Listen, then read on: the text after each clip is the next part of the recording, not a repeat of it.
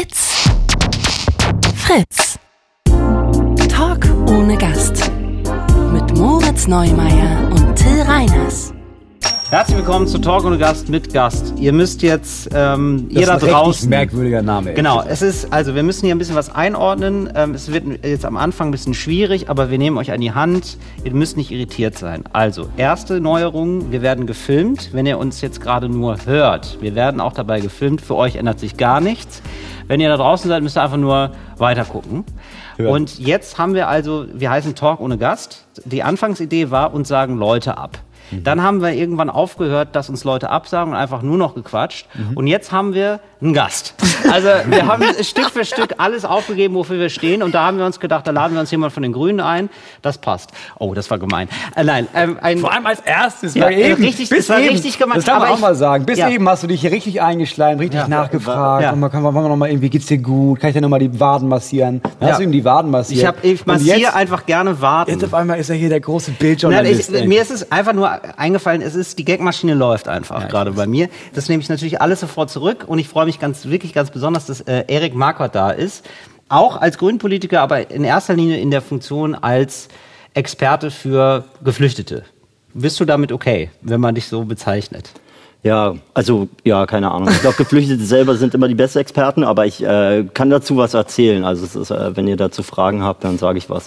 Haben wir. Ich habe einen richtigen Fragenkatalog vorbereitet. Es ist das erste Mal, kann man dazu sagen, dass Till irgendwas für diesen Podcast vorbereitet hat. Und das, So ist so ausgedruckt. Und ich, Ausgedruckt, äh, wirklich mit. ich will dich nicht in Ja. Verlegenheit bringen, aber wir haben so eine Prioritätenliste gemacht von Leuten, die wir haben wollen. Ja. Und wir haben 20 Namen raufgeschrieben. Du warst Name Nummer eins, aber du bist auch der Tatsächlich, Einzige, die der anderen haben zugesagt alle hat. abgesagt. Ja, du Ja. warst als erstes, dran, danach kam keiner mehr. Ja. Nur so aus Interesse, warum sagen alle ab bei euch eigentlich? Also Nee, das, also das war der Gag. Der, also Ah. der hat sich dann auch erst so erzählt nach zehn Folgen, als Leute dann gefragt haben, warum sagen alle ab? Also der Gag war, uns schicken dann Leute eine Absage und dann reden wir einfach über die Leute, obwohl Hm. sie nicht da sind. ja. Und jetzt haben wir gedacht, ey, Ja, das ist jetzt, ich ernte gerade, was ich gesät habe, merke ich. Nein, aber tatsächlich äh, freuen wir uns sehr, dass du da bist. Ähm, wir haben gestern ganz kurz telefoniert miteinander, um, Ja. zu, um zu klären, so können wir uns duzen, so wir dürfen uns duzen, das finde ich super. Und dann hast du gesagt, ja, ich muss jetzt, es war so halb zehn, und du hast gesagt, ja, ich muss, muss jetzt noch ein Buch zu Ende schreiben. es ist, wie läuft es, wie läuft es gerade? Ja, ich meine, es ist ja eh eine komische Zeit so und irgendwie hatte ich gedacht, ja, ich nutze halt die Abende, die ich eventuell sonst bei irgendwelchen Veranstaltungen oder in der Bahn verbringen würde, einfach mal um Buch zu schreiben. Und jetzt habe ich ein Buch geschrieben. Ich bin auch, so ähm, also meine Idee war ja, das gestern Nacht fertig zu schreiben. Ich bin nicht ganz fertig, aber ich werde heute fertig werden. Das ist mein fester Vorsatz. Toi, toi, toi. das ist mein Woche, Leben im Plusplan perfekt. Ich werde heute, ich werde heute Abend werde ich fertig geworden sein. Fertig gehabt haben. Ist es nicht Ja. Futur 2? Ist mir scheißegal, wie das Okay. heißt. Plusquamperfekt ist irgendwas anderes. Ja. Aber das, das, ist das Plusquamperfekt des äh, Futurs, ist Futur 2. Oder? So, so kann man es formulieren. Wie lief's denn? Das würde niemand unterschreiben hier. Also wie, bis wie lange hast du äh, geschrieben? Bis um 4.30 Uhr. Wirklich. Ja. Du hast das so ernst genommen. Aber du, ab wann hast du gemerkt, ich werde sowieso nicht fertig, aber ich mache noch ein bisschen weiter, so Alibi-mäßig und jetzt, jetzt kann ich nicht mehr aufhören? Also du wusstest auch um 22 Uhr schon, ja, das wird ja heute nichts mehr. Ja, das, also eigentlich merke ich das sozusagen regelmäßig. Also auch am Anfang nimmt man sich ja vor, immer Sachen zu schaffen. Und ich finde, dass diese ähm, Zielvorstellung, sozusagen das abgeschlossen zu haben, eigentlich einen ganz netten Antrieb gibt, um einfach weiterzumachen. Auch wenn man sich selbst belügen muss, weil man weiß, dass man scheitern wird. Aber damit kommt man dann klar, wenn man eh so müde ist, dass man keine Emotionen mehr hat. Wie viele Seiten hat das Buch? 250 und jetzt muss ich noch ein bisschen kürzen. Wegen der Bäume. Ah, okay. Okay. Ja. Ja. Nee, ich muss ein bisschen noch kürzen, aber ich bin jetzt eigentlich ganz zufrieden. Also ich bin schon vorangekommen. Erst dachte ich, ja, ist voll einfach, schreib mal halt ein Buch, ja, ist ja, machen ja andere auch. Und dann dachte ich zwischendurch so, oh Gott, Alter, das ist ja wirklich hart, hier irgendwie 500.000 Zeichen zwischendurch. Und Ja, so. und du hast so Fakten da drin, ne? ja, Das ist genau, der große das Fehler. auch. Wenn man Bücher schreibt, nie einen Fakt, da muss man recherchieren und so und überprüfen. Ja, und dann macht man so irgendwie so eine Wikipedia-Touren, wo man irgendwie, ach, Ja. der Link klingt ja auch interessant. mit einmal ist man, hat man irgendwie angefangen bei der Situation der libyschen Küstenwache und ist mit einmal bei irgendwelchen... äh, Beim Lotusblüteneffekt. Ja. Da lande ich immer wieder. Immer das, wieder, Es ne? ist ja auch cool, einfach wie das abperlt, Wahnsinn. Ja. Ja, es ist super. Hast du es schon bereut? Hast du gedacht, das war eine Scheißidee? Nee, ich habe eigentlich das nicht bereut. Ich habe so ein bisschen es sogar ganz cool gefunden, mal so Zeit freizuräumen, um ein bisschen nicht nur immer täglich zu gucken, was steht irgendwie in den Neuigkeiten und wie kann ich darauf reagieren und was muss man jetzt machen und welche Aufgaben sind heute irgendwie im Kalender, sondern irgendwie so Raum zu haben, in dem man sich mal ein bisschen überlegt, wie passen diese ganzen Puzzleteile, die man tagtäglich so aufsammelt, eigentlich zusammen. Und das fand ich schön für mich. Habe ich was gelernt. Wird's besser als das von Habeck? Ähm, Habe ich noch nicht gelesen. Braucht man nicht, bin ich ganz ehrlich. Ich habe Ja? mich voll auf das Buch gefreut, auf das Ja. erste vor allem. Es stand nichts drin, was wir nicht alle schon wussten. Das ganz Neue habe ich noch nicht gelesen, das kann schon ganz cool sein. Aber das, das davor, Herr Moritz, vielleicht unterschätze dich auch, du weißt einfach schon viel. nee, das ist es nicht. Das dachte ich nämlich auch. Es, es ist, ich dachte, das ist so ein, so ein Bauernfangtrick in den ersten 50 Seiten, dass man denkt, er ist schlau, er schreibt ein Buch, äh, das kenne ich alles schon, also bin ich auch schlau. Und dann kommen die Fakten und dann merkst du irgendwann, nein, ich habe das ganze Buch gelesen. Steht eigentlich nur drin, Rechte sind echt dumm. Ich nicht. Aber ich schätze das so ein, dass äh, man relativ viel arbeitet. Also ist es dann immer so, dass du bis 10 Uhr abends arbeitest und danach setzt du dich noch ans Buch? Also ich verstehe das immer bei den ganzen Politikern und Politikern, denke ich mir oft, also jetzt bei Robert Habeck wahrscheinlich nicht, weil der ist es ja irgendwie vom Beruf Schriftsteller. Ähm, aber bei vielen denke ich mir auch so, ah, jetzt gerade ist Wahlkampf und dann bringst du noch ein Buch raus. Wann hast du das geschrieben? Ja, ich habe so ein bisschen einfach versucht zu schauen, was kann ich eigentlich aus den Terminen, die ich tagsüber so mache, noch mitnehmen. Und das war, ist auch ganz interessant, wenn man so in einer Sitzung sitzt und denkt so, ah ja, das, das könnte, das müsste man aber nochmal aufgreifen und so. Und dann, so mit, Das so schreibe ich in das Buchbuch. Ton. Aber frage ich nochmal nach. und ähm, das war ganz gut, aber in der Tat ist es so, dass ich auch nicht äh, mich einfach abmelden wollte jetzt. Also ich habe ein bisschen weniger Social Media gemacht in der Zeit jetzt und so, aber die Termine muss man natürlich trotzdem wahrnehmen. Ich wollte jetzt auch nicht, ich bin ja Politiker, kein großer Buchautor. Oh, jetzt Anti-Werbung, aber Noch ähm, nicht.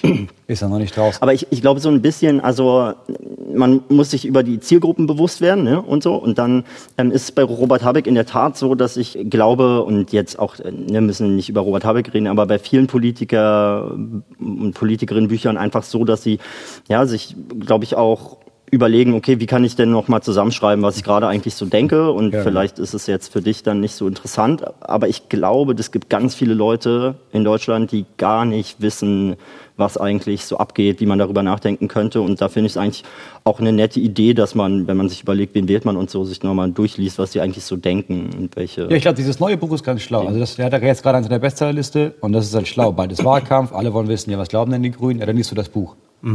So, das macht Sinn. Ähm, du bist ja ähm, Abgeordneter im Europäischen Parlament, aber du machst jetzt wahrscheinlich sehr viele Online-Konferenzen, Ja. oder?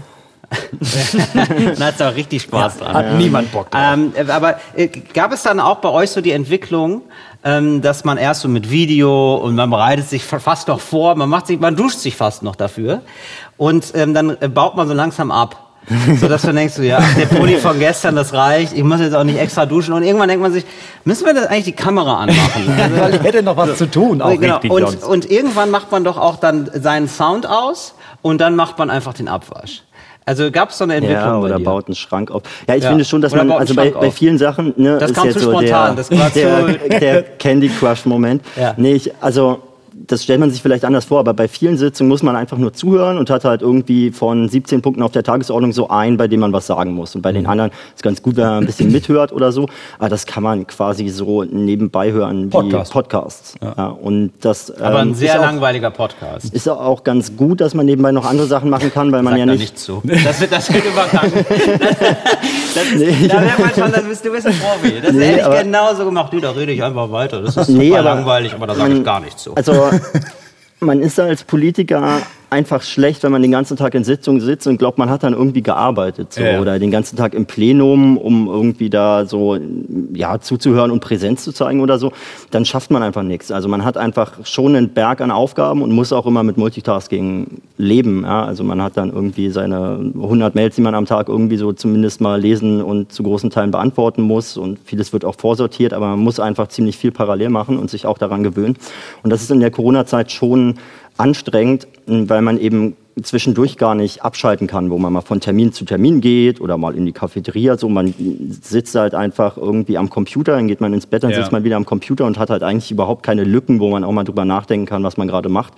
Und das macht es relativ auch ähm, ja, psychisch könnte man sagen, anstrengend, wie es ja einfach auch in, in vielen Jobs gerade ist, dass man so denkt, ach ja, ein bisschen vorm Computer sitzen, Videokonferenzen machen, aber das strengt schon alles machst du krass an. Tage, Diese ganzen. Gesichter den ganzen Tag sehen, dann sieht man sich selber auch noch, dann denkt man, oh Gott, Aber Ja, und du hast ja nicht den Effekt von, ich gehe jetzt dahin und dann gehe ich nach Hause und dann kann ich eine Stunde abschalten, sondern du gehst halt dann vom Schreibtisch aufs Sofa und denkst, ja, ich sehe ja immer noch den Schreibtisch, das mich alles wahnsinnig. Ja. Du hast, äh, das wird vorsortiert. Wie hast du deine Mitarbeitenden aussortiert? Also ausgesucht? Nach welchen Kriterien? Müssen die möglichst... Das ist ja nicht so, äh, aussortiert wäre geil, wenn du so 100 Leute hast. Ja, das kannst du ja auch jede machen, Woche nein. fliegt einer Das raus. machst du ja auch. Du machst so fünf Leute und merkst, Ja, so nee, das. Sebastian ist einfach nur stinkenfaul und riecht komisch, der muss raus. Ja. Aber du kannst ja entweder sagen, ich versuche das aus, weil die sind voll fähig, alle haben gesagt, die sind voll fähig, oder ja, ich verbringe voll viel Zeit mit denen, die müssen ja möglichst nett sein und wenn die noch einen guten Job machen, ja, umso besser.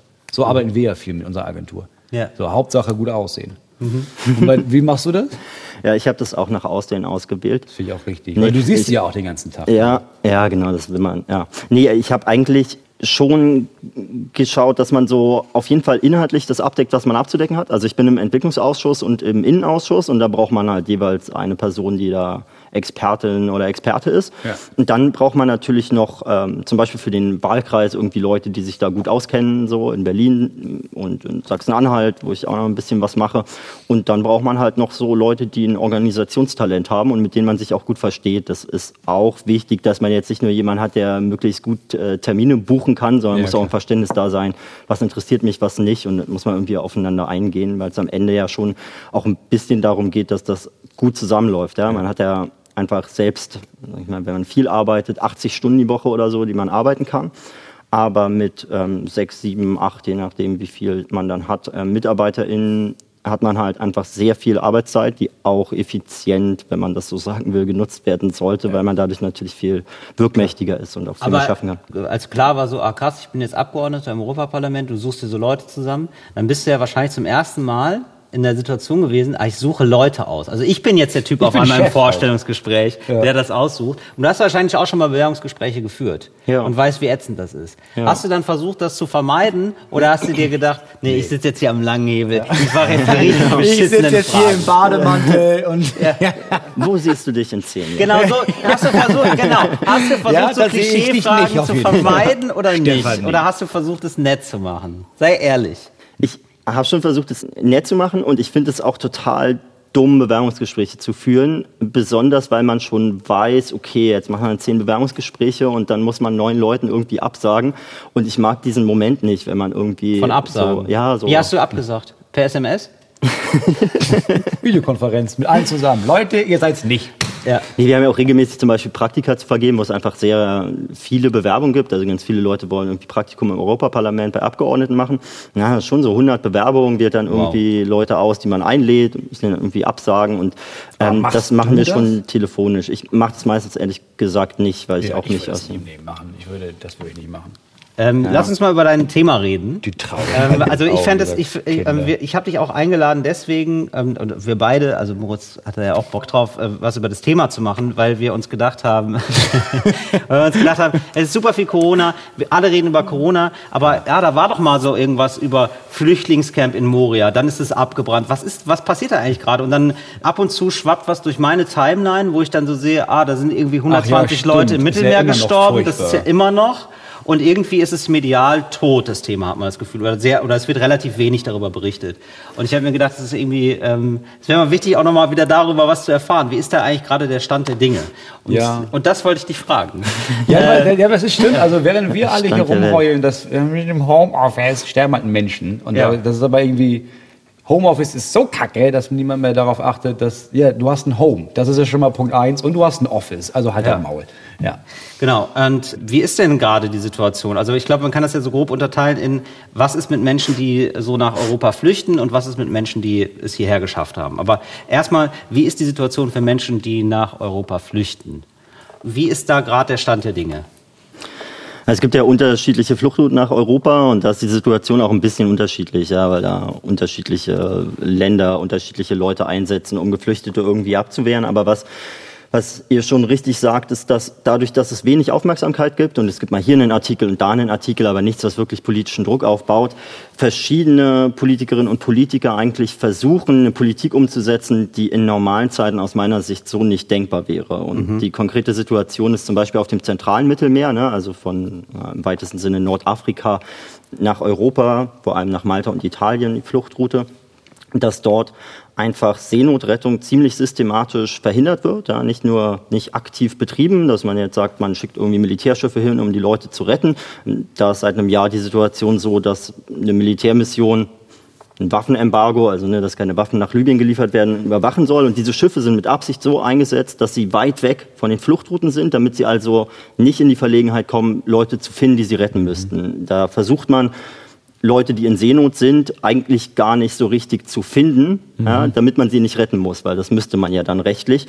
Und die zivile Seenotrettung, ne, also Organisationen wie Sea-Watch oder Sea-Eye, die versuchen mit ihren Schiffen immer ins Seenotrettungsgebiet zu kommen, werden dabei aber dann mit wirklich fadenscheinigen Gründen ganz oft festgehalten und werden auch in eine Ecke gestellt, in die sie gar nicht gehören, wo man dann versucht nachzuweisen, dass sie eigentlich Kriminelle sind Schlepper. und so. Ja. Und ähm, deswegen ist die Situation ziemlich prekär, weil eben doch ein relevanter Anteil, nicht alle, aber viele Leute, die dort von Libyen vor allem ablegen, auf sehr seeuntüchtigen Booten, ohne Schwimmwesten, oft tagelang unterwegs sind. Manchmal fällt dann der Motor aus, Benzin ist alle und dann, ja, sterben dort einfach sehr regelmäßig Leute, obwohl man sie eigentlich retten könnte. Und das finde ich erbärmlich. Ja. Mhm. Und ähm, das macht die EU. Oder wie macht die EU das? Also ja, das, das, ist ja, weil das finde ich irgendwie ganz spannend, weil also so wie ich das verstehe, ist es so, ähm, die EU tut so, als würde sie nichts machen, aber indirekt sorgt sie dafür, dass die Situation ist, so ist, wie sie ist, oder nicht? Das ist auch spannend spannend, weil du, glaube ich, ein Kernproblem ansprichst. Ja? Also es ist ja alles super komplex. Also was macht die EU-Kommission? Wer in der EU-Kommission fühlt sich eigentlich zuständig? Wie sieht das in den Nationalstaaten aus, in Italien, Malta, Deutschland, die dann teilweise sagen, nee, die EU muss was machen, die EU sagt, nee, die Nationalstaaten müssen was machen und dann äh, ist man irgendwie total, äh, mhm. ist man schon bei 3000 Zeichen, wenn man es erklären will oder so. Ja? Und das wird dann oft so aufgelöst, dass man sagt, okay, die EU hat mhm. eine Verantwortung. Das erzeugt aber überhaupt keinen politischen Druck, weil wer ist die EU eigentlich? Ja, ja das ist ja also auch Horst Seehofer in der ähm, Ministerkonferenz, der Innenminister in Europa ist ja die EU. Ja, und da finde ich interessant, sich anzuschauen, welche Verantwortung hat eigentlich die Kommission? Die könnten zum Beispiel, da habe ich gerade ein Rechtsgutachten ähm, auch veröffentlicht, die könnten zum Beispiel einfach zivile Seenotrettungsorganisationen unterstützen, den Geld geben und sagen, ihr macht jetzt mal hier Seenotrettung. Das könnte die Kommission machen. Aber zum also Beispiel, die Kommission ja, ist, muss man dazu sagen, die Kommission ist eine der Regierungen der Europäischen Union. Kann man das so ganz kurz zusammenfassen? Also sie soll die Hüterin der Verträge. Ja? Sie soll halt dafür ja. sorgen, dass ähm, Recht, das auf europäischer Ebene irgendwie festgelegt wird, irgendwelche Gesetze, Verordnung, Richtlinie, ja, ähm, dass, dass die umgesetzt werden in den Mitgliedstaaten. Und sie ist quasi, wenn man so sagen will, die EU-Regierung, ja. hat aber ein bisschen andere Kompetenzen. Also sie könnte jetzt zum Beispiel nicht sagen, wir beschließen als Kommission, dass von 100.000 Leuten, die ankommen, jeder Staat so und so viele aufnimmt. Diese Verteilungsfrage kann nee, sie nicht. Aber, aber sie könnte sagen, wir retten. Also es gab ja auch schon mal Rettungsmissionen Ne? Oder? Ja. ja. Und äh, die EU könnte sagen, ihr wisst ja was, wir haben hier drei Schiffe und diese wackeligen Schlauchboote werden äh, dann manchmal, sagen wir, okay, da fahren wir hin und versuchen Menschen zu retten. Das könnte schon die Kommission sagen. Die Kommission hat keine Schiffe. Die Kommission könnte aber einfach Geld nehmen und ja. sagen, hier Ärzte ohne Grenzen, aber die könnte das Schiffe. entscheiden. Ja. ja. die könnte einfach zivilgesellschaftliche Organisationen unterstützen. Mhm. Macht sie ja auch viel in der Entwicklungszusammenarbeit. Da wird ja über Entwicklungszusammenarbeitsgelder viel gemacht. Ähm, und im Moment wird da die libysche Küstenwache zum Beispiel unterstützt, eine, kann man sagen, islamistische Miliz, die dort dafür sorgen soll, dass die Leute, die ablegen, eben nicht von europäischen Schiffen gerettet werden, sondern, sondern dass die Libyer sie zurückbringen, was mhm. äh, wahrscheinlich menschenrechtswidrig ist. Ja. ja. Und ähm, also wird eigentlich so ein bisschen so die Drecksarbeit an diese, an diese libysche Küstenwache verteilt, also die dann die Leute wieder zurückbringen sollen. Ne? Also so wird es ja offenbar ja, man behauptet, gemacht. das ginge da um Seenotrettung. Also man finanziert ja. die Libyer, damit sie eben die Seenotrettung organisieren und das sei ja wichtig. Ne? Man müsse ja dafür sorgen, dass die Leute dort auch gerettet werden. Das ist aber einfach nur ein Vorwand, muss man so klar sagen. Wenn es um Seenotrettung wirklich gehen würde, dann würden Flugzeuge zum Beispiel, die von Frontex, auch einer EU-Agentur, ja, da rumfliegen, dann würden die Flugzeuge natürlich, wenn sie einen Seenotrettungsfall finden, alle Schiffe im Umfeld einfach schnell informieren, damit die gerettet werden können. Sie informieren aber ganz gezielt einfach die Libyer, mhm. weil man eben verhindern will, dass europäische Schiffe die Menschen retten. Und dann weil, bringen sie sie nach Europa. Ja, das ist das, das ist das Ziel. Also das Ziel ist schon zu sagen, Problem. ihr sollt, genau, also ihr sollt die bitte nicht nach Europa bringen, sondern zurück nach Nordafrika. Genau, ähm, und das ist auch rechtlich so ein bisschen, also kompliziert, wie kann man es einfach erklären? Okay, also ähm, 2012 gab es ein Urteil vom Europäischen Gerichtshof für Menschenrechte, dass diese Praxis, die bis dahin stattfand, nämlich dass Italien Leute rettet, sie dann an die Libyer übergibt und die die wieder zurücknehmen, dass das illegal ist, also verstößt gegen verschiedenste menschenrechtliche Grundsätze. Europa darf also Menschen gar nicht nach Libyen zurückbringen, sondern muss im Seenotrettungsfall Menschen in einen sicheren Hafen bringen. Das ist eben nicht in Libyen, mhm. ähm, auch nicht in Tunesien. Also ein bisschen kompliziert, aber mhm. im Prinzip führt das gerade dazu, dass wenn man Leute rettet, muss man sie an einen sicheren Ort bringen und der ist in Europa, es sei denn, man lagert das an Milizen aus. Aber wenn man sie nicht rettet, muss man sie auch nicht an einen sicheren Hafen bringen. Mhm. Ja, ist auch Genau, und das Einfach nur ist ziemlich grausam. Ja. Also das ist äh, wirklich grausam auch, mit welcher Leichtigkeit man dann in Sitzung sitzt und man dann immer wieder hört, nein, also die Libyer, wir bilden sie ja aus und die bringen ja dann die Leute zurück und dann sieht man so Videos, die irgendwie aufgenommen werden und merkt einfach, okay,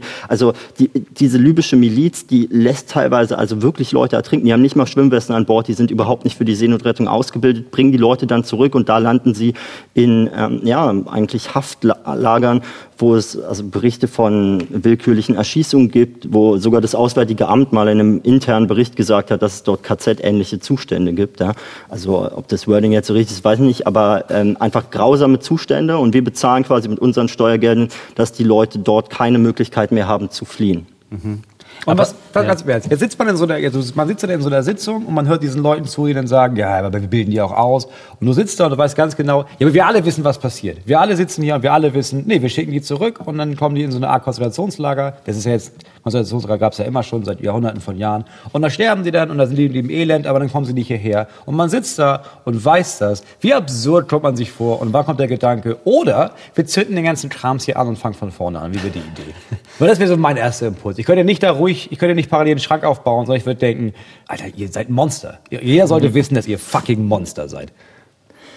Ja, ich glaube ehrlich gesagt, dass es nicht stimmt, was du sagst, dass irgendwie alle wissen das. Ja, ich glaube, dass ganz wenige Leute eigentlich was aber wissen. Aber die, die da sitzen also, und darüber reden, meine ich. Also jetzt in diesen Konferenzen, wo es heißt, ja, aber wir bilden die ja aus. Also jeder, der das sagt, muss doch wissen, ja, wir bilden ja jetzt nicht wirklich aus und wir wollen ja auch nicht, dass sie gerettet werden sollen, dann in die Häfen zurück. Es ist halt ein Problem, dass in einem Parlament ja nicht alle Leute über alle Themen Bescheid wissen. Ja, also gibt es unheimlich viele Gesetzesakte. Wir haben teilweise mehrere tausend Abstimmungen pro Woche über wirklich lange Texte und so. Und dann gibt es immer einzelne Zuständige, die sich um ein Thema kümmern und die quasi ja. auch ein bisschen die Linie ihrer Fraktion vorgeben, also der ne, Parteiengruppe, der sie da angehören im Parlament.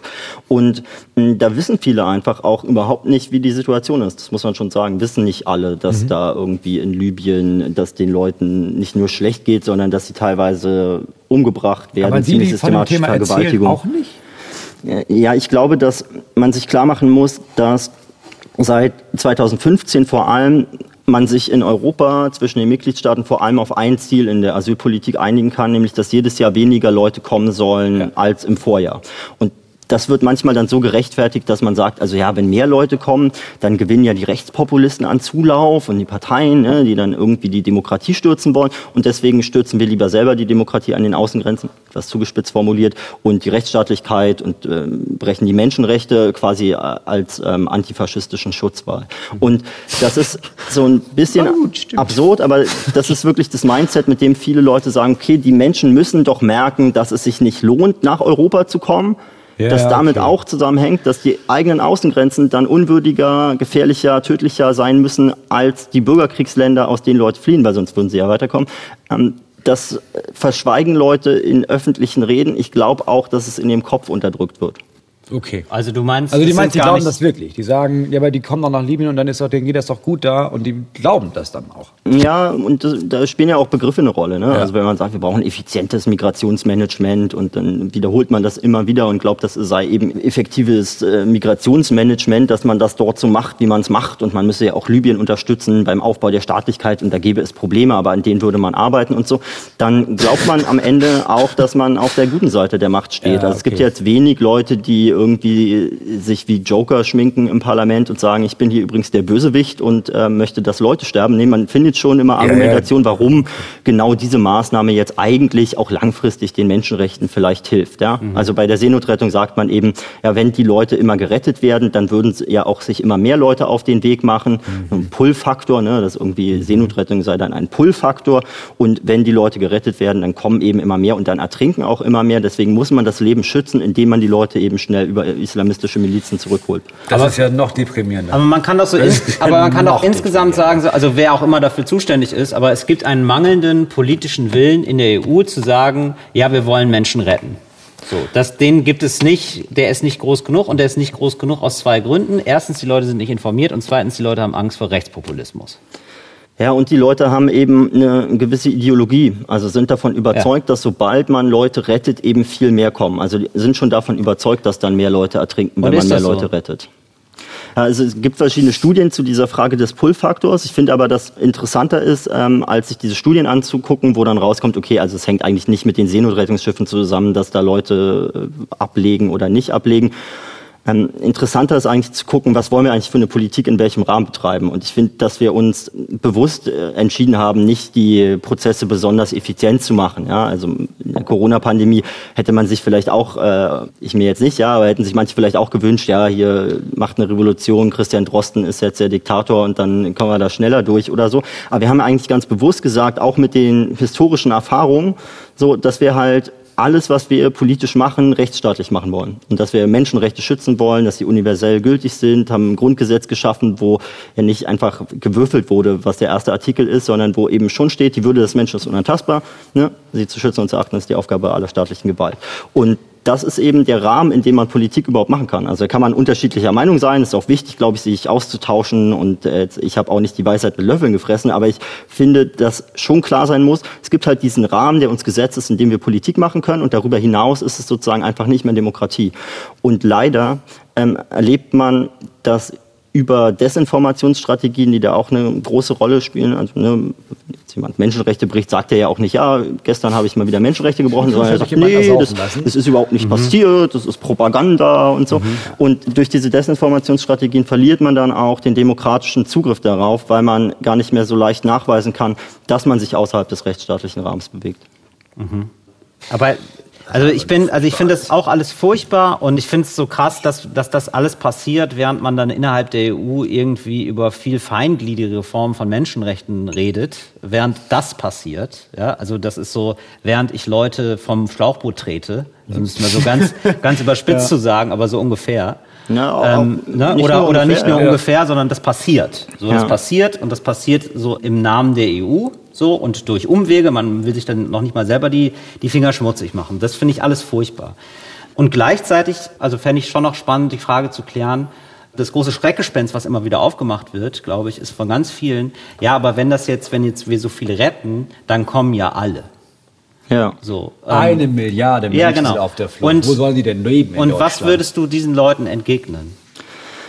Ja, ist die Frage, wie viel Zeit man hat. So, ne? Ich habe das auch gerade ähm, in diesem Buch Lies so ein bisschen aufgedröselt. aber wenn man sich zum Beispiel den afrikanischen Kontinent anschaut, ja, dann weiß man, dass die Klimakatastrophe dazu führen wird, dass einige Gebiete dort unbewohnbar sind, dass es auch Umweltbelastungen gibt, die dazu führen, dass Leute da einfach äh, migrieren müssen in andere Länder. Und ich finde eigentlich ähm, grundsätzlich sehr wichtig, dass diese Migrationsmöglichkeiten bleiben auch, weil das ja nicht nur um Migration nach Europa geht. Also wir haben immer so ein Bild von Europa, dass alle Welt will irgendwie nach Europa und so. Die meisten wollen das gar nicht, sondern die wollen eigentlich in die angrenzenden Regionen oder innerhalb des Landes fliehen. Also zum Beispiel mehr als die Hälfte der weltweit Geflüchteten ist innerhalb des eigenen Landes auf der Flucht. Ja. Und ähm, man kann das bei Syrien sehen, dass die meisten Leute eben nicht mit einmal irgendwie nach Spanien wollten oder auch nicht nach Deutschland, sondern die meisten Leute sind in Libanon, Jordanien oder innerhalb Syriens geflohen und in die ja. Türkei. Also da auch über dreieinhalb Millionen Geflüchtete.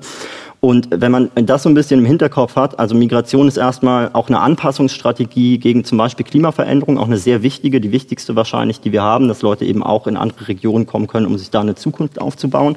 Und es ist einfach wissenschaftlich wirklich nicht abbildbar, dass man sagt, alle wollen irgendwie nach Europa, dann merkt man, dass mit einem realistischen Blick zum Beispiel klar wird, okay, innerhalb der letzten 60 Jahre hat sich die Bevölkerung in Afrika vervierfacht. Mhm. Würde man so ein Schreckgespenst gemauern, und dann sind ja eine Milliarde mehr, dann kommen eine Milliarde. Ist nicht so. Also das ist einfach nicht so, dass jetzt man von Migrationsdruck oder so, dass in den letzten 60 Jahren da massiv Migration zugenommen hat. Für mhm. Migration nach Europa spielen nur ganz wenige afrikanische Länder eine Rolle und selbst ein Staat wie Nigeria, in dem über 200 Millionen Menschen leben, da kamen in den letzten zehn Jahren nicht mal 100.000 Leute nach Europa. Und das ist einfach insgesamt machbar ich glaube, wir haben das Problem 2015 gehabt, dass man mit einmal glaubt, also, oh Gott, wenn wir hier irgendwie, weil man es auch immer wieder gesagt hat, wir haben offene Grenzen und ah, wir müssen sie schließen. Grenzen waren ja jetzt auch nicht unendlich offen, ja. Dass man glaubt seitdem, man müsste sozusagen die härtesten Maßnahmen machen, damit nicht automatisch wieder mit einmal eine Masseninvasion oder so stattfindet. Und das ist einfach nicht die Realität. Also auch vor 2015 äh, musste man nicht die libysche Küstenwache engagieren und die Leute irgendwie erschießen an den Grenzen, damit da nicht irgendwie Millionen kommen. Das war einfach nicht mhm. so. Machen wir das irgendwann? Erschießen wir irgendwann Leute an den Grenzen, damit die nicht kommen? Ja, wir, wir haben das im letzten März gemacht. Das sind zwei, wahrscheinlich drei, also eine Person ist Wer nicht ist aufgefunden worden. Ähm, wahrscheinlich ist es so, dass die griechische wow griechische Grenzbeamte scharf geschossen haben und dass da mindestens zwei Leute erschossen wurden. Da gibt es auch die Leichen zu, also das kann man ziemlich klar nachweisen. Übrigens auch ein interessanter Fall, da hat erst dann irgendwie das Innenministerium in Griechenland gesagt, nein, das gab es überhaupt nicht, diesen Vorfall. Dann hat man gesagt, doch, guck mal, hier sind Leichen, da gab es irgendwas. Dann haben sie, ah ja, okay, dann gab es den Vorfall doch, aber die wurden dann von der anderen Seite erschossen, also von der Türkei. Dann gab es so ein ausführliches Analysevideo, wo man gesagt hat, nee, ist eigentlich nicht so, das kann man schon nachweisen, so was die Waffen und alles angeht. Und ähm, ja, jetzt ermittelt die Staatsanwaltschaft in Griechenland. Man hat aber sich sehr stark dagegen gewehrt, das überhaupt ähm, zu ermitteln. Und es hat überhaupt keine Aufmerksamkeit gegeben. Also es ist krass. 2016 hatten wir noch irgendwie eine AfD-Politikerin, die auf Facebook geschrieben hat, dass sie irgendwie an den Grenzen schießen will. Und alle waren so, oh, Verfassungsschutz muss und wow. Und alle haben sich total empört darüber, dass bei Facebook jemand geschrieben hat, ähm, er will an den Grenzen Leute erschießen. Und vier Jahre später war es dann so, dass da Leute erschossen wurden und es keinerlei internationale Reaktion gab. Nee. Ja. Und was kann man machen? also jetzt so ganz, also also du, also was machen. du machst, ist mir klar. Also äh, also dir ist wahrscheinlich auch klar, was du so als Abgeordneter machen musst. Aber wie, ähm, was würdest du denn was sagen? Denn was kann man uns? denn dafür? Genau, was mit uns? Naja, was, was können wir denn mehr machen als mit, mit Hörerinnen und Hörern und Zuschauern und Zuschauern, äh, die jetzt sich denken so, ah, das ist ja furchtbar, aber wieso erfährt man da so wenig drüber und wie kann man sich dafür einsetzen eigentlich? Ja, das ist der Teil, den ich heute noch fertig schreiben muss im Buch. ja, weil du hast nee, halt immer das Gefühl, also okay, ich kann da Geld spenden oder ja, ich kann da ja nicht hinfahren, das ist ja viel zu aufwendig. Ja, und dann ist diese Aufgabe von, ja, ich würde auch gerne was machen, wird auf einmal so groß, dass man denkt, ja, ich spende jetzt einfach ein bisschen über PayPal und dann, dann vergesse ich es morgen auch wieder. Ja, aber ist Spenden was, würdest du sagen? Was kann man ist, machen? Ja. Ja, genau. also ich glaube, dass man erstmal auch sich klar machen muss, dass man auch zwischen den Wahlen Einfluss auf diese politischen Forderungen haben kann, ja, Wie? indem man einfach ähm, Abgeordneten schreibt zum Beispiel, die vielleicht auch nicht mit dem Thema betraut sind, sondern im eigenen Wahlkreis aktiv sind, die man einfach mal schreibt, hey, ich habe hier irgendwie diese Idee, warum setzt ihr die eigentlich nicht um? Also das wäre doch irgendwie aus verschiedenen Gründen viel besser und dann gibt es auch ja Informationsangebote, also kann man Abgeordneten schreiben. Und, und, und welchen Abgeordneten? Welchen schreibe ich da? Ach, vielleicht im, im Wahlkreis oder so. Also, also aber ja, im Wahlkreis vom Europäischen Parlament oder im Wahlkreis vom Bundestag? Also schreibe ich da einen Bundestagsabgeordneten an oder einen Europäischen Parlament? Ja, wenn man will, dass die Bundesregierung Kontingent festlegt, um auch vielleicht irgendwie mit guten Beispiel voranzugehen in Europa, dann schreibt man die Bundestagsabgeordneten okay. an oder die Regierung. Und was man, glaube ich, nicht vergessen darf, ist, dass natürlich ist sozusagen der Anspruch, ey, ich engagiere mich morgen mal drei Wochen, weil ich habe drei Wochen Urlaub und dann engagiere ich mich und am Ende bin ich traurig, wenn sich die Welt noch nicht geändert hat und ähm, Weltfrieden ist oder so. so also wenn man oft, den ja. Anspruch hat, dann, dann wird man nie glücklich werden so. Ja? Also ja. das kriegt man nicht hin. Auch selbst wenn man im Parlament ist, ist das System, in dem wir Politik machen, ja so, dass da einfach hunderte Leute mit unterschiedlichen Perspektiven sitzen, die unterschiedliche Interessen haben.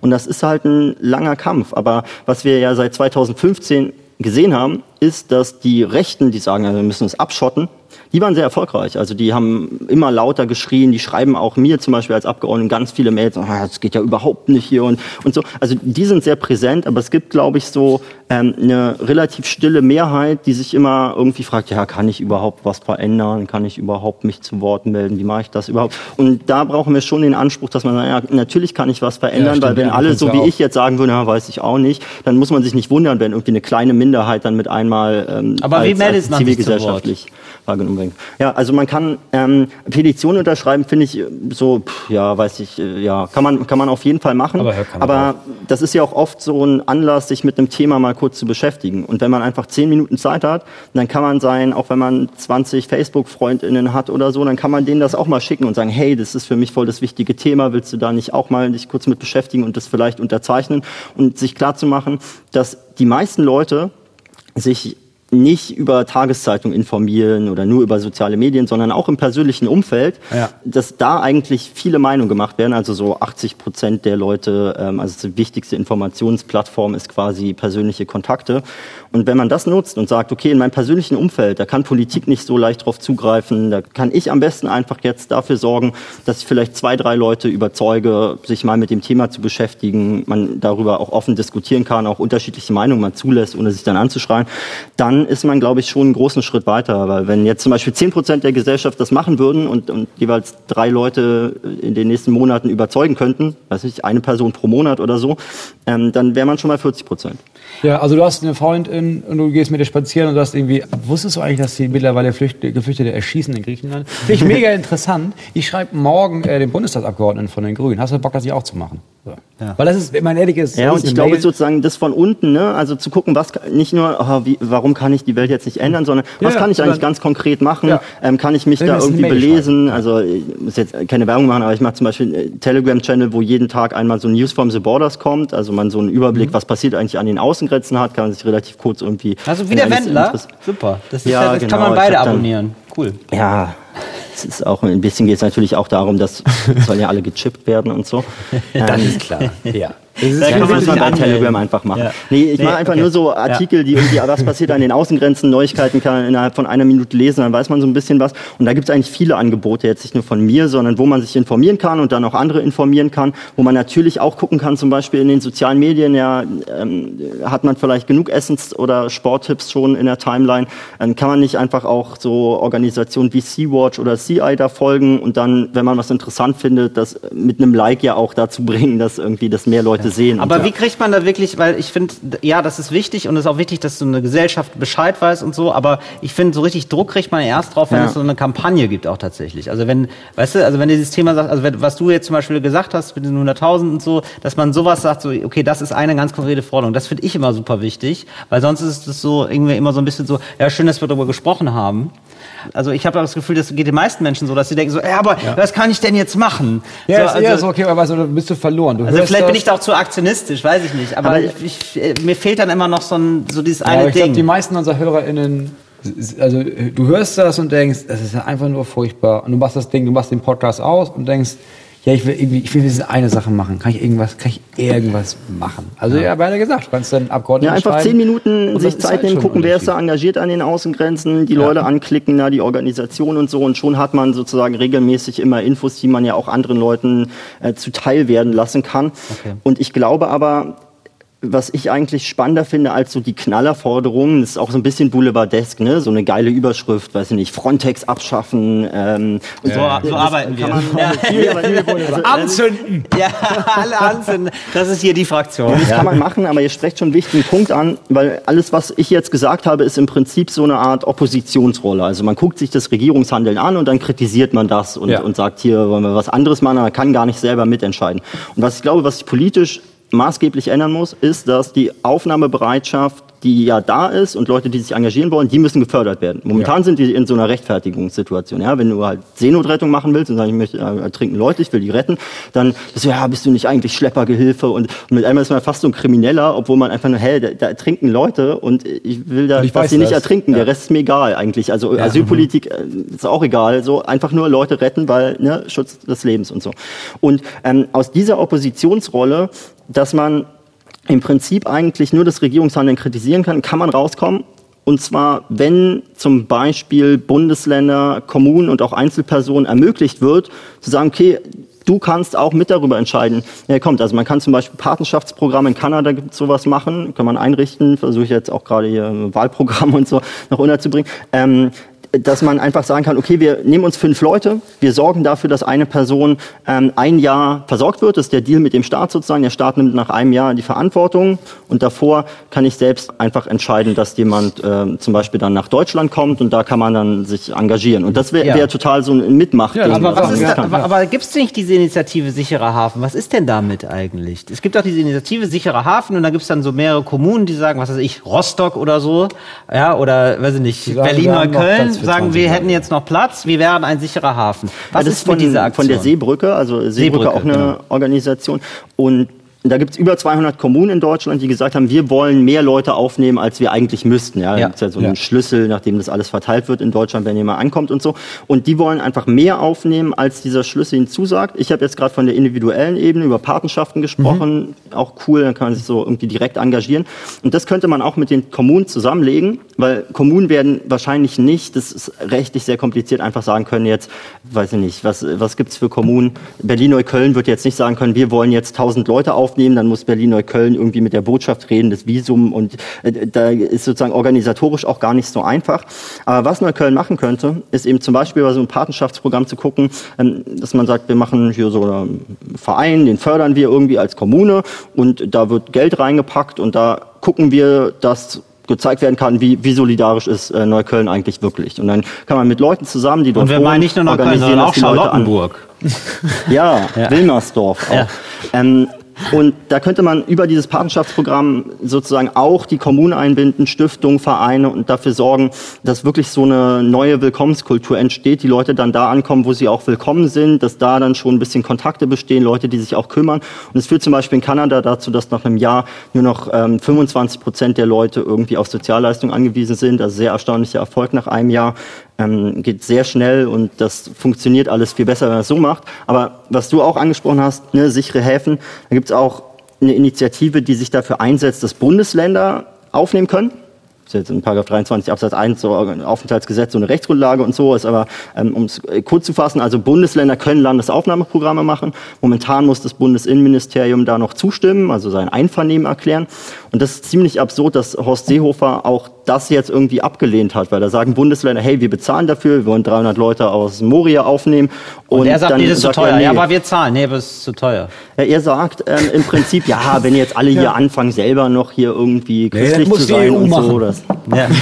ja, das ist so ein Europatrick, ne? Ja, also, genau. dass man sagt, nee, wir können leider nicht, also weil wenn wir jetzt diesen Leuten helfen, Ja, dann jawohl. gibt's ja nie eine europäische Lösung. Das ist auch noch interessant, dass man so einen Europatrick anwendet und sagt, ja, wenn wenn wir jetzt anfangen, dann gibt's ja nie eine europäische Lösung. Aber eigentlich wartet man seit fünf die Jahren, die Leute leiden und äh, man versucht auf dem Rücken dieses Leids irgendwie äh, Viktor Orban zu erpressen, dass er irgendwann sagt, ja jetzt, äh, also jetzt äh, sind die ja alle gestorben. Das war jetzt ein bisschen dolle. Jetzt ändere ich meine Meinung und bin eigentlich, ähm, ja. Ja, wahrscheinlich ist es, sind die alle gestorben. Jetzt, bra- jetzt brauchen wir gar keinen Druck mehr, weil ich habe ja überhaupt nichts. Ja, sind genau. ja alle tot, Freunde. Geil. Ähm, aber wo du das gerade sagst, so, also du beschäftigst dich ja die ganze Zeit mit sowas eigentlich. Oder sehr oft. So, du bist da Ja, viel näher auch dran. Wie viel kiffst du, Und- damit du abends raus kannst? ja, genau. Weil, weil wie, genau. Wie machst du das? Also, weil ich kiff seit du- langer Zeit nicht mehr, ne? Ja. ich habe jetzt das Gefühl, oh, ich wäre jetzt sogar in Stone, weil ich Ja. dann denken würde, ja, ist egal. Ich kann das nicht. Nee, ich bin Wie auch- viel also, kiffst du? ich Das, bin ja genau, nicht nee, so nicht, dass es untergeht, die Frage.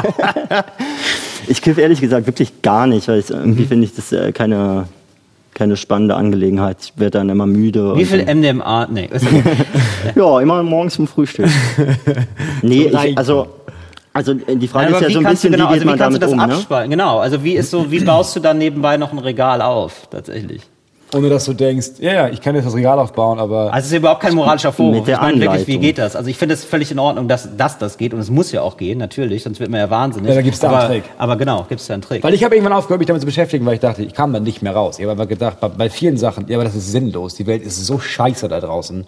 Warum soll ich mir jetzt Gedanken machen, dass mein Kind in die Schule gehen soll? Bald ist das Klima kaputt. Mhm. Alle Eisbären sind tot. Hör auf zu lesen. Und so negativ ist er immer. Das ist wirklich, ich bin da eher das Ja, kann Sonnenschein. jetzt auch Schluss machen. Ja. nee, ich habe also ähm, was ich spannend finde, ist sozusagen zu verstehen. Also ich bin auch ins Parlament gegangen oder ich bin ja da nicht nur hingegangen, sondern wurden gewählt und so. Aber ähm, ich wollte das auch machen, weil ich sonst gar nicht die Möglichkeit gehabt hätte, mich mal wirklich Vollzeit mit den diversen hochkomplexen Fragen, die da irgendwie auftauchen, zu beschäftigen. Und jetzt hatte ich halt das Privileg da auch an Lösungen arbeiten zu können und auch mir zu überlegen, okay, welche Interessen gibt es da eigentlich, wie kann man da vielleicht irgendwie einen Weg finden?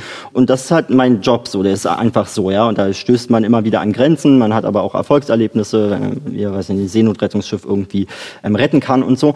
Aber in der Tat ist es natürlich eigentlich nicht das schönste Thema, was man sich aussuchen kann, europäische Geht, ne? Asylpolitik, Ja, weil da oder? echt nicht so viel, also da geht echt nicht so viel voran. Ey, aber was ist so ein gute viel Laune-Thema in der EU? Ganz ehrlich, was gibt es irgendein gute Laune-Thema? Also irgendein so ein Thema, wo man denkt so, ja, also da hat man, die Leute haben einfach nur Spaß die ganze Zeit. Das gibt's ja auch selten in der EU, oder?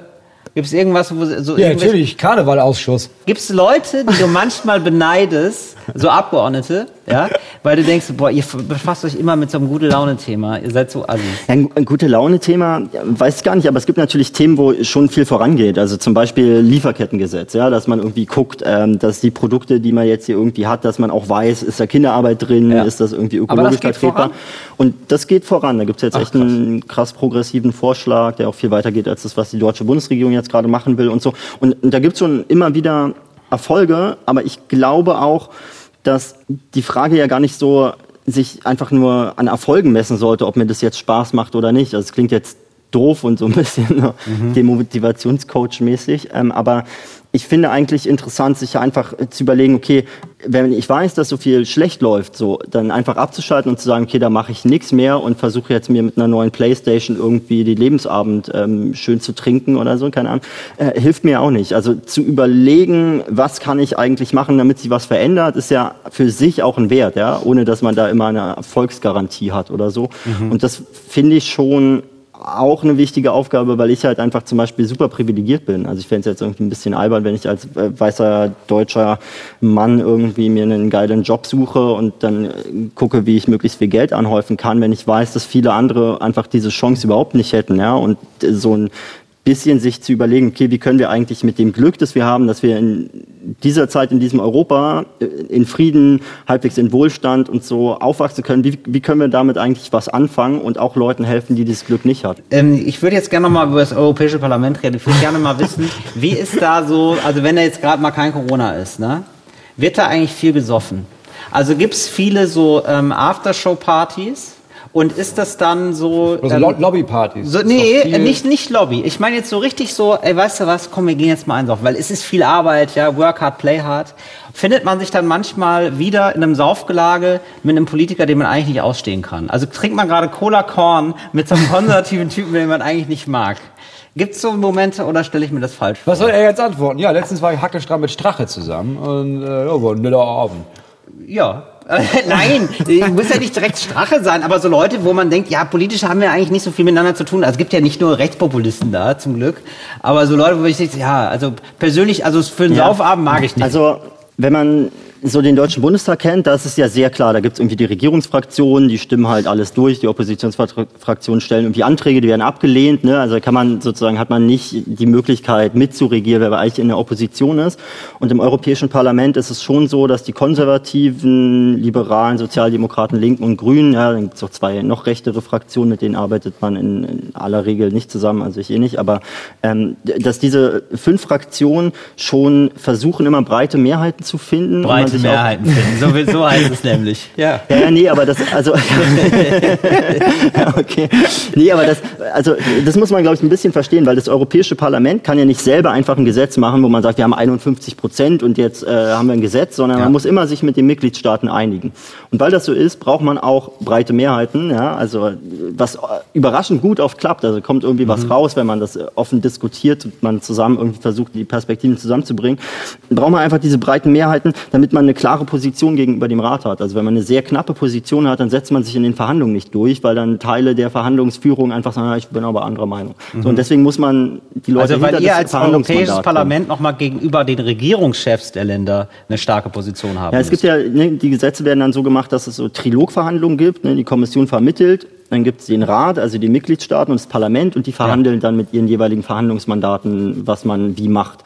Und deswegen gibt Also es einfach so eine so. Kultur, dass Ja. man sich auch mit Leuten unterhält, wo man völlig andere Meinung hat, was ich eigentlich sehr gut Das finde. ist so, das ist so, wie ich angenommen habe. Ja, Erik, ich höre das ein bisschen raus. Ja, okay. nee, und, und ähm, da wird auch äh, viel getrunken. Das ist so. ja, also, haben wir das drauf? nee, also das, das ist durchaus, glaube ich, nicht nur sozusagen, ist, ist so ein Lacherthema, ja, aber ich glaube schon, dass es Aber auch klar, mit einem ja. Stress zusammenhängt, dass viele, so wie ihr gefragt Ja. habt, ja, wie geht man dann abends eigentlich schlafen, sich halt nochmal ein Bier hinterkippen. Dann gibt es super viele Lobbyveranstaltungen, also jetzt, wenn nicht Corona ist, dann hat man täglich zehn Einladungen zu irgendwelchen Empfängen, dann trinkt man da irgendwie noch einen Wein zusammen und so und das kann man mal machen, aber wenn man 80 Stunden die Woche produktiv arbeiten will, dann kann man das auch nicht jeden Abend machen, so. Ja. Und da gibt es einige Leute, die, die schaffen das, das gut in Einklang zu bringen, aber auch Fälle, die ähm, das nicht so gut machen. Ja. Also ich stelle mir das ganz schön, ja, ganz schön schwierig vor. Also, also ich, ich glaube, gerade da in dem Bereich im Europäischen Parlament stelle ich mir das noch vor, so wie in den 60er, 70er Jahren im Bundestag, wo viele dann auch nochmal äh, verkatert einschlafen.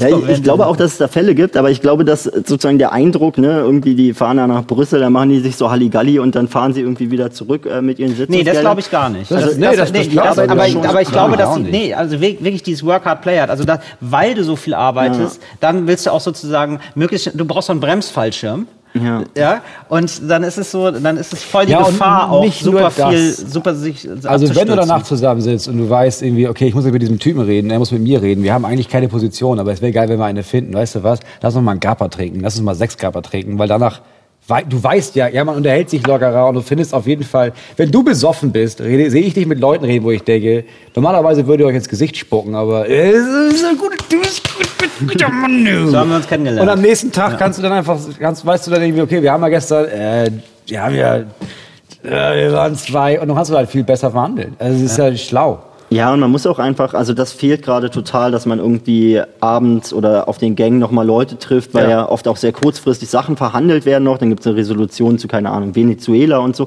Und dann macht es total Sinn, sich nochmal einfach auszutauschen, okay, wo sind denn eure harten Linien, was ist euch wirklich wichtig, wie, Ja. wie ist die Perspektive, wie kann man das irgendwie zusammenbringen? Und das passiert nicht in Sitzungen. Also Ja, in. Sitzungen muss das eigentlich alles schon vorbereitet sein. Und da geht es auch nicht nur um Alkohol, sondern einfach, dass man schon abends lange nochmal mit Leuten zusammensitzt und sich austauscht. Ja, ein, ein wesentlicher. Punkt der Politik. Also. Aber ähm, es ist so, ähm, eigentlich, also man verdient ja ganz gut als ähm, Ja. Abgeordneter im Europäischen Parlament. Äh, Und das ist ja schon ein Privileg auch. Ja. So, und es gibt so Fahrdienste und so zum Beispiel. Ja. Wie hast du dich manchmal selber ertappt, dass du gedacht hast, so, oh, jetzt lasse ich mich gerade so ein bisschen korrumpieren? Also gar nicht korrumpieren im Sinne von jemand schmiert mich oder so, sondern es ist so, ich genieße das hier schon ganz sehr. Also so, so einmal der Fahrdienst zu viel vielleicht. Also kannst du jetzt nicht sagen, aber ich meine, du, tau du tauchst ja jetzt hier auch sehr nicht, zu sozusagen. viel, nicht zu viel, aber also so- sowas wie, okay, Ja. ich mache halt, ich habe das Gefühl, ich arbeite und ich habe das Ja. Gefühl, ich, äh, ich versuche was zu tun gegen das Elend von Menschen. Dann werde ich noch geil bezahlt und Ja. ich habe einen Fahrdienst. Also Ja, genau. gibst du den Also- Moment, wo du merkst, ja, das ist schon fast ein bisschen zu geil, meine Position. Oder weißt du, oder dass du so einen Anzug siehst zum Beispiel, du bist in Brüssel unterwegs, keine Ahnung, ja, und dann siehst du so einen schönen Anzug und dann denkst du dir so, ja, kann ich mir jetzt auch leisten.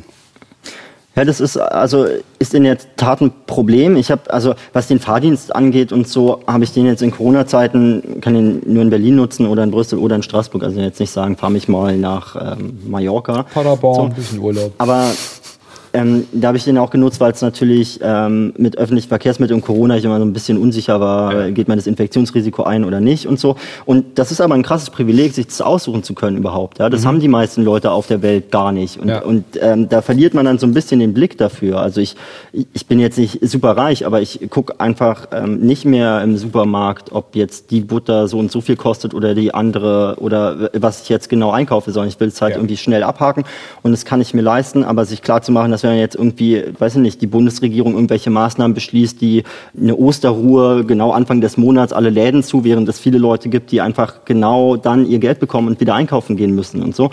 Ähm, da verliert man, glaube ich, den Blick dafür und das ist durchaus auch Den ein Blick Problem, was man sich äh, bewusst machen muss. Ich finde das ähm, ist auch nicht ganz einfach zu sagen, ja, ihr sollt alle viel weniger verdienen, weil der Job muss auch ein bisschen attraktiv bleiben, glaube ich, auch damit man nicht so korruptionsanfällig ist. Also wenn man jetzt dann nichts verdient und dann immer seine Vortragsanfragen kriege ich auch, hier wird sich 1000 Euro da, 1000 Euro hier, bla, ähm, dann würde man sowas vielleicht eher annehmen. Ja, klar. Aber grundsätzlich muss man sich halt bewusst machen, dass alle Leute, die im Europaparlament, im Bundestag sitzen, sind halt, ne, verdienen krass viel Geld und können, also da ist Repräsentation dann ein bisschen schwierig, ja, weil halt Ja. niemand im, im Bundestag sitzt, der sagt, ja, ich kriege übrigens Hartz IV, so, und das ist mir zu wenig. Gibt's nicht. Gibt's Ja, nicht. Das sind alle super Gutverdiener.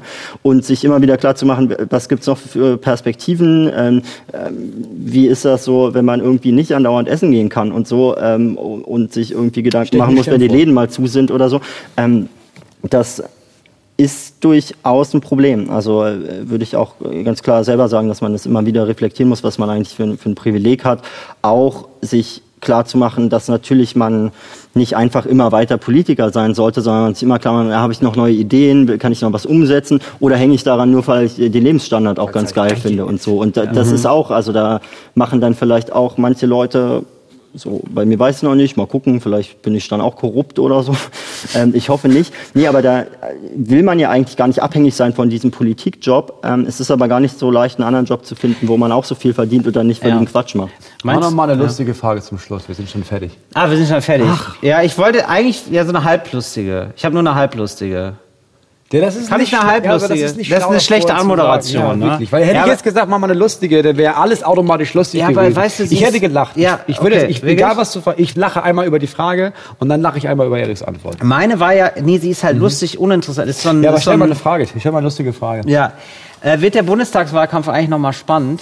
Du hast super Frage gestellt. Danke. Klasse. Ich fand's auch witzig. sorry, sorry, sorry, Erik. Aber jetzt mal, nein, Also jetzt, ganz ist- ehrlich, es ist doch, Ja, es es ist ist- doch gerade, es ist richtig Schlafwagenatmosphäre. Ja, wir alle gucken alle wissen das doch. Alle, es wird Also? schwarz-grün und wir gehen davon aus, ja, Nee, der Laschet ist nur scheiße. nicht. Aber wird es ist irgendwie, grün. ich habe gar nicht das Gefühl, dass inhaltlich gerade irgendwas diskutiert wird. Das ist Corona. Ja, aber Corona ist, Leute ja, ist das aber, so. Ja, aber das ist ja jetzt mehr und mehr, wird das ein Auslaufthema. Erstmal bis dahin. Alle sind in der ich großen. Impfeuphorie bis September. September ist die Wahl. So, und dann ist das gar nicht mehr so ein Thema. Und dann ist es so, also die ganze Zeit hat Corona das Thema, den Wahlkampf, den Nicht-Wahlkampf bestimmt. Und dann ist Wahl. Und alle denken sich so, ja, aber was war jetzt eigentlich? Was ist jetzt eigentlich? ja, aber das, wir alle wählen, die Leute, die nicht schwarz wählen, wählen grün. Ich glaube, die Gefahr ist schon ein bisschen, dass man jetzt irgendwie guckt, wie ist gerade die Stimmung zu Corona, dann bildet man die Stimmung irgendwie auf dem Wahlzettel ab und nebenbei überlegt man nochmal so, welche Gesichter gefallen mir da eigentlich, von denen ich am Ja. Rande mal so mitbekommen habe.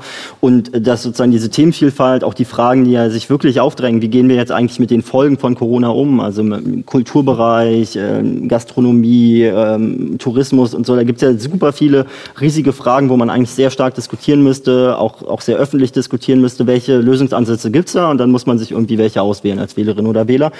Und ähm, ich glaube, dass das sozusagen leider wahrscheinlich unspannend wird, weil ich glaube nicht, dass da der Raum im Bundestagswahlkampf für sein wird. Also für die politisch Interessierten 20, 30 Prozent vielleicht so, ja, die gucken sich dann Fernsehduelle an und sagen dann auch so, das ist interessant. Aber was ich spannend finde, ist, dass dieser Stabilitätsanker Union, ja, der immer so, ne, wollte nicht so viel ändern, aber hat dafür gesorgt, dass jetzt auch nicht alles irgendwie schlimmer wird, so, dieser Stabilitätsanker ist relativ offensichtlich einfach weggebrochen.